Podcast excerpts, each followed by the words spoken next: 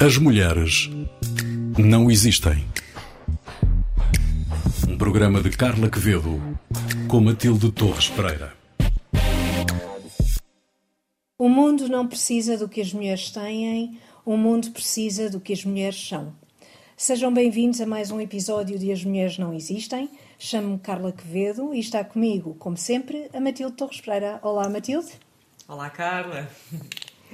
Daqui a pouco juntar-se-á a nós a irmã Teresa Ramos, é escrava do Sagrado Coração de Jesus. Vamos conversar com ela mais daqui a pouco. Mas antes, Matilde, sabes quem é esta frase com que começamos o episódio?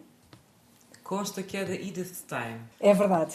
É da Edith Stein, eh, que foi canonizada pelo Papa João Paulo II em 2011 como Santa Benedita, de, uh, Santa Teresa Benedita da Cruz, uh, mas não é sobre esta mulher fascinante que vamos falar hoje. Hoje vamos falar de outra mulher fascinante, é uma missionária presbiteriana, portanto calvinista, Mary Slessor, que nasceu em Aberdeen, na Escócia, em 1848, no seio de uma família de classe operária. Esta família mudou-se a dada altura para Dundee, à procura de uma vida melhor. A Mary Mitchell Slessor é tema de um capítulo de um livro intitulado The Scottish World, de, de Billy Kay, onde eu aprendi bastante sobre ela e que nos conta que a Mary seguiu as pisadas da mãe no que respeita à fé cristã e que já com 11 anos demonstrava uma empatia invulgar pelos que sofriam na pobreza mas foi aos 28 anos que se tornou missionária na Nigéria, em Calabar, eh, uma região destruída pelos horrores do tráfico de escravos. Esta missão em Calabar foi iniciada em 1846 por presbiterianos escoceses, irlandeses e africanos que tinham trabalhado com escravos na Jamaica e muitos destes escravos eram originários desta região na Nigéria. A Mary era uma mulher num meio muito hostil mas graças à sua capacidade de empatia, amor genuíno ao próximo, conseguiu uh, quebrar com tradições muito violentas das tribos e influenciar pela paz.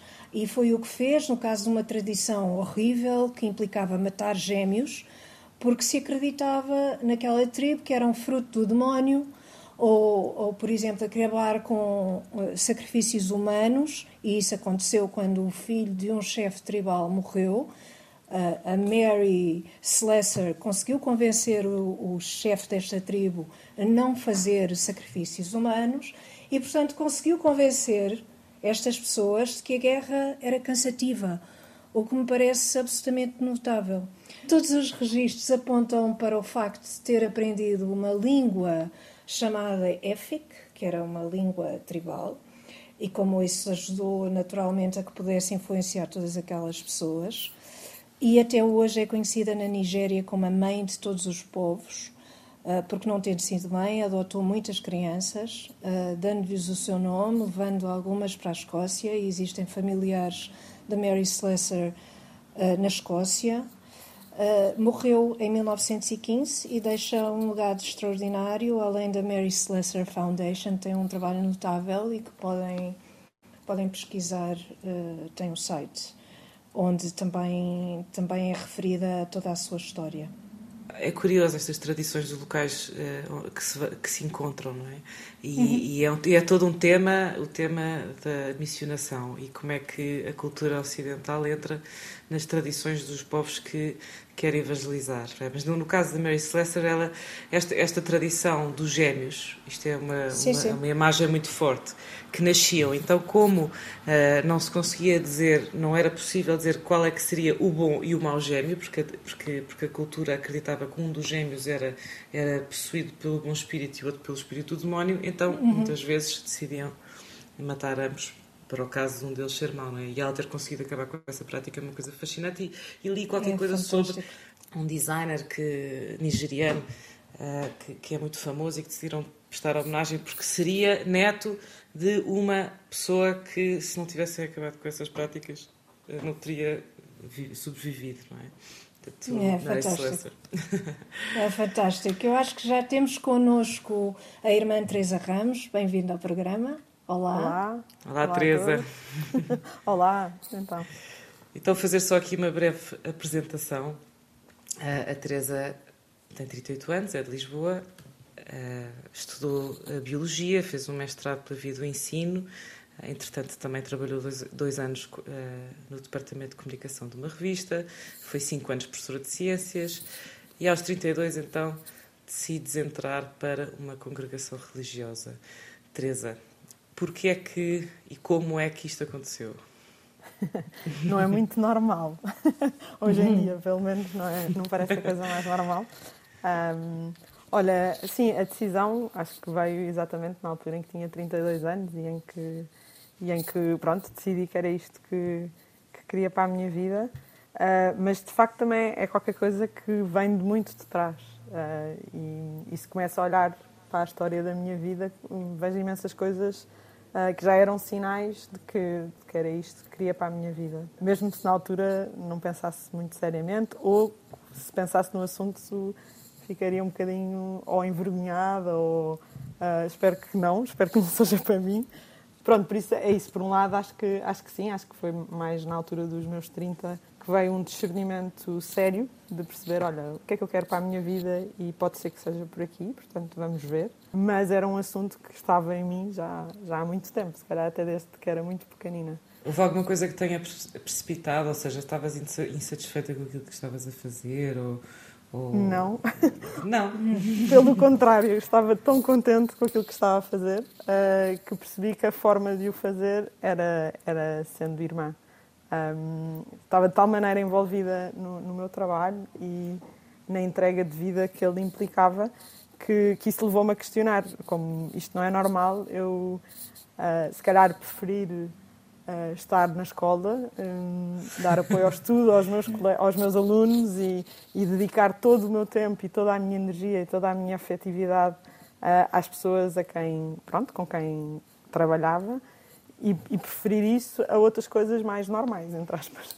Pronto, então aí pensei, uh, se calhar preciso perceber o que é que se passa aqui, uh, com seriedade, para perceber o que, é que, o que é que isto quer dizer. Para ficarmos a perceber melhor mesmo o BABA do que é que é a formação de escrava, quais etapas é que se tem, uh, por, por, que etapas é que tem que se passar, como é Sim. que funciona todo esse processo? Primeiro, antes de, de se entrar numa, numa congregação religiosa ou num projeto de vida se calhar cristão com seriedade, hoje em dia uh, é, um, é um assunto que, é, que é, é, alvo de um discernimento. Bem, eu estou a dizer hoje em dia, mas acho que sempre foi. Mas hoje em dia percebo que às vezes demora tempo uh, e não é tão imediato como se calhar foi noutras alturas em que, em que às vezes as pessoas percebiam que era por aqui. Portanto, um, eh, hoje em dia acho que é uma coisa que demora tempo e que para ser um caminho de liberdade e não precipitado, um, com este tempo de, de, pronto, de perceber o que é que me faz feliz, o que é que me tira liberdade, o que é que não me tira, é, é uma coisa que demora e que deve ser bem feita também. Portanto, antes de ser escrava, fui acompanhada espiritualmente durante algum tempo, durante alguns anos até, um, onde, uh, pela oração, uh, por, e quando digo oração, é um tempo de intimidade com Deus que, pronto, no qual se investe, como numa relação, uh, e onde a pessoa vai percebendo o que é que a realiza, quais é que são caminhos de maturidade, quais é que são caminhos de liberdade também, e também tantas coisas que nos tiram liberdade, às vezes para escolhermos aquilo que queremos ou aquilo que, que nos gosta, que gostamos, pronto. Portanto, já antes de ser escrava houve assim um grande percurso muito acompanhado. A ordem de, de, do Sagrado Coração de Jesus era uma escolha óbvia ou, ou chegaste a, a pensar noutras hipóteses? Uh, olha, inicialmente era uma escolha um bocadinho óbvia para mim. Estava a ser acompanhada por uma irmã escrava. Foi a própria que me disse: uh, para ser um caminho de facto de liberdade, tens que, tens que ter as portas todas abertas. Portanto, será que não há outros estilos ou outras congregações que, que te digam alguma coisa? Pronto, e aí eu, eu pus algumas em cima da mesa Uh, entre aspas, não é?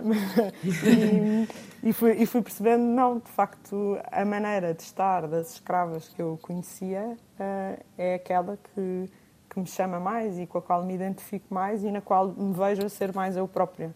Um, Já agora, o que é que isso é? O que é que é a maneira de estar das escravas? O que é que ui. distingue das outras ordens?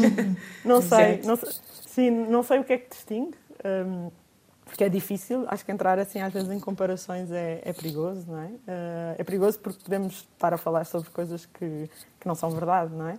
há qualquer coisa que eu fui vendo e que me foi atraindo, ou que me foi. De, sim, ah, e as coisas que a mim me falaram, o que não quer dizer que não existe noutras, não é? Portanto, não é exclusivo das escravas, uma qualidade de acolhimento muito grande, sempre que tive com uma escrava senti-me muito ouvida, senti-me, não sei, senti-me bem acolhida e é, é uma coisa que é difícil de pôr palavras, mas que é na presença da outra pessoa uh, perceber que estás bem, pronto. Uh, uhum. Acho que são pessoas em quem eu via muita liberdade uh, na maneira de fazer as coisas, na maneira de dizer as coisas, mas ao mesmo tempo cuidado com os outros. Uh, mulheres empenhadas uh, com as suas missões, quer fossem ao pé de pessoas mais frágeis, de pobreza ou o que seja, mas também no acompanhamento espiritual de cada um pronto, acho, acho que várias coisas foram-me chamando. Depois também tem a espiritualidade que as escravas têm, é uma espiritualidade na qual eu me identifico, independentemente de ser irmã ou não, que é a espiritualidade inaciana, a espiritualidade dos jesuítas. O Papa Francisco é jesuíta, portanto, não sei se isto pode falar a algumas pessoas, uma maneira de fazer uh, e uma Sim. maneira de estar no mundo uh, que era a minha, independentemente de ser irmã ou não. E eu acho que isto tudo junto, não é? Isto tudo junto uh, deu uma forma específica às escravas com a qual eu me identifiquei. Um, e depois também acho que há outra coisa que, que, me identifiquei também, é que cada uma era ela própria. Um, cada escrava que eu conhecia, e cada escrava que conheço hoje em dia, não é? as minhas irmãs de, de comunidade e de instituto, de congregação, são, são elas próprias, são mulheres inteiras, uh, são aquilo que são, com, com tudo o que têm de bom, mas também com todas as suas fragilidades. Um, e acho que isso nasce de uma relação com Deus muito profunda, onde se sentem verdadeiramente amadas e, portanto, isso dá-lhes estrutura interior para poderem ser o que são. Foi uma coisa que hoje em dia sei dar nome e sei, dar, sei explicar o que é, mas na altura, antes de entrar, não sabia. Ah, mas que na sua forma me atraía bastante. Uh, e que dizia, eu gostava de ser assim, eu gostava de ter esta presença também no mundo, de ser uma mulher inteira, uh, que está de maneira livre naquilo que está, ao serviço dos outros e principalmente daqueles que mais precisam. E acho que enquanto professora também foi isso que fui experimentando. Eu gostaria de estar disponível para aqueles que de facto precisam mais. Então comecei a perceber, se calhar, então uma coisa é a mesma coisa que a outra. E, e portanto, e, portanto isto pode ser um caminho para mim também. E qual é atualmente o centro do teu trabalho e da tua ação? Então, uh, neste momento eu estou a estudar Teologia. Uhum. Um, para estudar Teologia é um curso de 5 anos, porque estudamos dois anos de Filosofia, ou seja, há muita coisa na Teologia que tem um fundamento filosófico uh, e que é preciso entrar e perceber. E também a filosofia é muito importante para sabermos dialogar uh, com o mundo em que estamos e perceber o mundo e perceber as pessoas onde, com quem trabalhamos e com quem estamos e a, e, e a, quem servimos, na verdade, não é? Portanto, estar ao serviço uh, agora não é a mesma coisa do que há 50 anos atrás, porque o mundo era diferente e não vai ser a mesma coisa daqui a 50 anos, porque o mundo vai estar diferente e a filosofia dá assim aqui uma base para para poder perceber isso também. E depois a teologia, uh, pronto, é, é, perceber quem é Deus e quem é Deus para as pessoas, quem é Deus para nós, etc. Pronto, e portanto a minha principal atividade é estudar neste momento. Hum, e, e, estou a estudar em Paris, um, ah, estou no quarto ano, portanto faltam este ano e outro. Um, ah, para além disso, depois faço muitas outras coisas. Um, mais pontualmente ou, ou, ou, de maneira regular, mas que não ocupam tanto tempo. Então estou a trabalhar num centro universitário dos jesuítas em Paris, uh, onde acompanho pessoas nos seus 20 anos uh, que querem, querem formação para saberem estar na igreja. Uh, não sou eu que dou essa formação, eu acompanho-os, eles é que vão atrás, convidam pessoas, fazem uhum. grupos, falam entre eles, falam de, de, do que é que os impressiona, do que é que gostavam, e, portanto, eu estou lá para acompanhar, na, na verdade, uhum. e perceber, olhem, uh, força, continuem neste caminho, ou então tenham cuidado com isto ou com aquilo, para não cairmos em estereótipos ou o que seja. Bem, uhum. estereótipos e outras coisas, não é? Mas, um, ehm, portanto, trabalho também nesse centro universitário. Um, ehm, tenho um grupo no colégio, no nosso colégio de Paris, nós temos alguns colégios e temos um colégio em Paris. Tenho um grupo de quinto e sexto ano uh, que acompanho.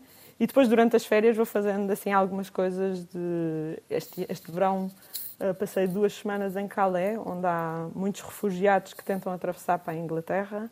animei alguns campos de férias em bairros sociais. O acompanhamento com os refugiados é, é algo que te interessa fazer ou como é que, como é que vês essa questão? Sim, olha, é algo que, mais do que me interessa que vejo como necessário e uhum. que é uma prioridade neste momento na nossa congregação. Ou seja, uh, o mundo neste momento, por um lado, é global, mas por outro lado, Uh, há muitos fenómenos que, que, implicam esta migração e que são fenómenos muito complexos que eu, que eu, eu própria estou em caminho de perceber, é? a nível político, a nível uhum. humano. Mas a verdade é que as pessoas que se põem a caminho são pessoas que com muita facilidade caem em redes de tráfico humano, que existem com muita força, que vivem na precariedade né, durante este percurso, que só o facto de saírem da sua terra e já não falarem a, a sua própria língua e terem um choque com outra cultura é já de si, e eu posso dizer isso porque eu própria sou migrante, vivo em Paris, não é? Uh, já, já de si é, um, é uma mudança grande, mas para além disso, uh, numa situação em que muitas vezes não são aceitos, não são acolhidos, em que têm todas as dificuldades de quem está ilegal noutro país. Portanto, claro. uh, são, são pessoas que estão numa situação de muita fragilidade e, portanto, às quais é preciso dar atenção e às quais é preciso acompanhar para que não percam a própria noção da sua própria dignidade, uh, para que possam ter melhores condições de vida, para que possam pensar o seu projeto de vida e perceber se aquilo em que se meteram é o que querem ou não. É, é, uma, é uma urgência neste momento. Pelo menos para a minha congregação, e é um projeto que, à medida que eu vou conhecendo, à medida que vou a Calais ou que vou conhecendo e, e, tendo, e, e, sendo amiga de pessoas migrantes nas missões que vou tendo, é uma urgência e é, e é um projeto com o qual eu me identifico, claro que sim. Uhum. O que é que te espera depois de concluída esta fase da tua formação? Inicialmente temos um, um tempo que chamamos o postulantado, que é um, que é um tempo de, de conhecer. Pronto, portanto, é, é, um tempo, normalmente demora um ano, mas pode demorar mais, ou, uh, em que conhecemos a congregação onde estamos. Portanto, vivemos numa comunidade, integramos a missão e aí vamos percebendo um bocadinho, olha, será que este estilo de vida é para mim ou não? Pronto, portanto, isto também para dar a noção que é um caminho de muita liberdade e que ninguém obriga a nada, pelo contrário, é conhecer e perceber sim ou não. Uh, depois iniciamos dois anos de noviciado, que é um, é um tempo um bocadinho de, de deserto, de nos afastarmos, se calhar, de uma vida mais cheia e mais cotidiana, para, sim, para, para, nos conhecermos melhor, para experimentarmos algumas coisas com Deus e na missão do, da congregação onde entramos e que nos possam também confirmar intimamente se isto é para mim ou não. Pronto, portanto, são dois anos muito intensos de, sim, eh, de muita leitura, de experiências fortes, como um mês de retiro em silêncio, de exercícios espirituais, uh, ir para um hospital uh, psiquiátrico, uh, ir trabalhar dois meses numa, numa missão da nossa congregação. Portanto, com várias experiências que nos ajudam a viver isto com intensidade e a discernir se queremos mesmo ser irmãs e se queremos fazer votos. Depois de fazer votos, ou seja, de um primeiro compromisso de dizer sim, eu quero isto, temos um tempo de estudos, de formação para a missão que depois nos espera e depois temos um tempo de missão uh, concreto onde podemos experimentar e onde podemos estar no terreno. À medida que este tempo vai passando e que são três anos antes de fazer votos e às vezes até nove anos depois de fazer votos, é tudo um tempo de confirmação e de discernimento para dizer, olha, sim, eu sou feita para isto e é isto que quero e, portanto, quero continuar a comprometer-me.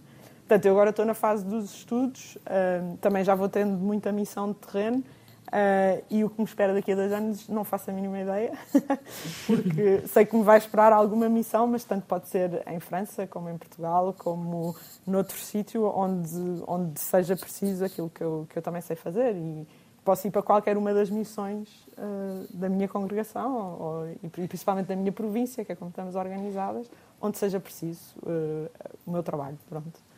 Peço desde já desculpa por fazer esta pergunta, mas não resisto. Uh, o, o, nós temos um imaginário coletivo que está cheio de imagens de freiras, não é? E que normalmente são estereótipos, desde imagens mais romantizadas, como a Maria von Trapp, da Música no Coração, ou aquela imagem de uma senhora, toda a gente tem uma imagem de uma freira que é uma senhora de hábito, ter-se na mão, que, que já nasceu com 70 anos. Um, mas, e, e, por isso imagino que ao longo do teu percurso pessoal, uh, mesmo tendo já alguma relação com as escravas e com, e com essa espiritualidade, uh, o passar pela experiência tenha também uh, feito alguma coisa para desmistificar essas, essas imagens. Por isso a pergunta é, desde o início até agora, como é que foi o confronto com a realidade da vida religiosa? Acho que essas imagens, se calhar, bloqueavam mais uma escolha de, de querer entrar do que propriamente durante, durante a minha experiência muito pequena de vida religiosa. Portanto, acho que antes eram coisas às vezes muito fortes e que me bloqueavam no sentido, não é isto que eu quero ser. Pronto, e depois, de facto, quando conheci as escravas, houve qualquer coisa que, que, que chamou. Um, hoje em dia. Ou seja, não é muito apelativo, é mais apelativo conhecer freiras reais do, do que vê-las nos filmes. Sim, mas também, mas também nesse sentido, acho que às vezes uh, todas estas imagens, no fundo, são idealizações, quer no bom sentido de idealização, quer às vezes até no mau sentido, não é? É uma ideia e não a realidade. Uhum. Uh, e eu acho que nos últimos anos tenho feito muito este caminho de cair na real, como dizem os, os brasileiros, uh, e, e, eu própria de perceber, às vezes, se calhar, eu tenho expectativas em relação a esta vida que não, não, não são de facto uh, o que é, não é? E, e, e, são sempre pontos, ou são sempre sítios de, também de oração e de relação com Deus e dizer, olha, uh, isto é assim e eu não estava à espera, o que é que isto quer dizer? E muitas vezes, nesses momentos, são, são aberturas para crescer em maturidade. Uh, às vezes, estas expectativas que nós temos, e aqui eu falo se calhar da minha vida, mas podíamos pensar uh, nas vidas de toda a gente, às vezes temos umas expectativas e uns sonhos que desenhamos, não é? E, e depois dizemos, bem, mas não é bem isto, a realidade não é isto. E este confronto com a realidade, para qualquer um de nós, muitas vezes é difícil. Uh, mas não é o facto de ser difícil que, que, diga que não é por aí, não é? Ou que pelo contrário, às vezes aprender a viver esta realidade que é o que é, com as suas alegrias, mas também com, com as suas dificuldades, uh, na verdade é, é, o que nos faz feliz. Uh, é saber atravessar esses, esses momentos e saber atravessar a nossa própria realidade a nossa própria vida uh, que estamos a viver. pronto, por isso eu acho que a experiência que tenho tido na vida religiosa, se pudesse resumir, acho que tem sido muito isso, tem sido aprender a viver a realidade que me é dada e que me é oferecida, a realidade que eu própria sou e que muitas vezes uh, também me dá muitos impedimentos, uh, aprender a gostar dela, a amá-la e, e, a fazer vida com isso. Um, e, e, acho, que, acho que também tenho muita sorte por, porque, de facto, este nosso percurso de formação permite-nos isso, permite amadurecer uh, numa maneira de estar na vida um, real, podemos dizer isso, e não imaginária, feita de estereótipos exteriores da cultura ou os nossos próprios estereótipos e, e, e preconceitos, não é? Isso, claro. Sim. Teresa, muito obrigada por ter estado aqui connosco e, e por teres contado um bocadinho da tua história. Foi mesmo um privilégio ouvir-te. Olhem, eu é que agradeço também o desafio. obrigada, obrigada. Me porem a contar a minha própria história, que, que é um grande desafio, mas pronto, olhem. Obrigada. Muito, muito obrigada. E agora vamos às nossas sugestões. Carla, o que é que traz hoje para os nossos ouvintes? Olha, eu trago, uh, trago um livro uh, da autoria de uma convidada nossa, da Lila Pinto de Almeida, que acaba de lançar um, livro intitulado Onde está o Líder? que é editado pela Guerra e Paz. Uh, o título é, de resto, um dos textos incluídos no livro. Eh, que trata precisamente de uma recolha de, de textos publicado no blog Telescópio, uh, a que acrescem artigos que a Dalila foi publicando no, no, no, Dinheiro Vivo. O tema é muito pertinente e atual, uh, são necessárias boas lideranças nesta fase de, de pós-pandemia, como é que é o mundo do trabalho, como é que mudou neste último ano e meio e como nem sempre o líder é o chefe, mas é essencialmente aquela pessoa que colabora. Colaboração é a palavra-chave. É um livro muito interessante e recomendo. E tu, Olha, eu então, eu então, eu então o que é que trago, nos trazes hoje? Trago um livro que uh, gostava de ler, uhum. ainda não li, Portanto, isto é uma recomendação também para mim própria. Não sei se está a valer, uhum. mas vou arriscar. Vale, Chama, vale. Está, chama-se o Castelo, o Castelo Interior e é um livro da Teresa Dávila, Teresa Dávila Santa da Igreja Católica, e, e também um livro que não sei se é muito fácil encontrar em português de Portugal, mas é, é, é considerado a obra-prima da Teresa d'Ávila. Foi escrita em 1577 uh, e foi escrito a mando do, do diretor espiritual da Teresa d'Ávila, que dava como perdida a autobiografia dela porque tinha sido confiscada pela Inquisição e então ela, já muito doente, escreve este livro, O Castelo Interior. E é um livro que uh, em que ela apresenta esta imagem do castelo, apresenta a alma como um castelo com sete moradas. Uh, hum. E penso que uh, deve ser muito interessante e por isso recomendo a mim própria, mas e a todos os que nos ouvem. um livro que é considerado uma obra-prima da, da, da, espiritualidade. Recomendas a todos, mesmo todos. Exato. Tu, inclusive. Eu, inclusive. Obrigada, obrigada, Matilde. Foi mais um episódio de As Mulheres Não Existem, que é um programa da autoria de Carla Quevedo, com a apresentação de Carla Quevedo e Matilde Torres Pereira e edição de Maria Saimel. Todos os episódios estão disponíveis na RTP Play, no Spotify e no iTunes. Se quiser enviar os seus comentários e sugestões, são muito bem-vindos e poderá fazê-lo através do e-mail asmulheresnãoexistem.rtp.pt asmulheresnãoexistem.rtp.pt tudo sem acentos. O apoio técnico desta emissão foi de Diogo Axel Silva. Até ao próximo As Mulheres Não Existem, um programa sobre mulheres para ouvintes de todos os géneros. As mulheres não existem.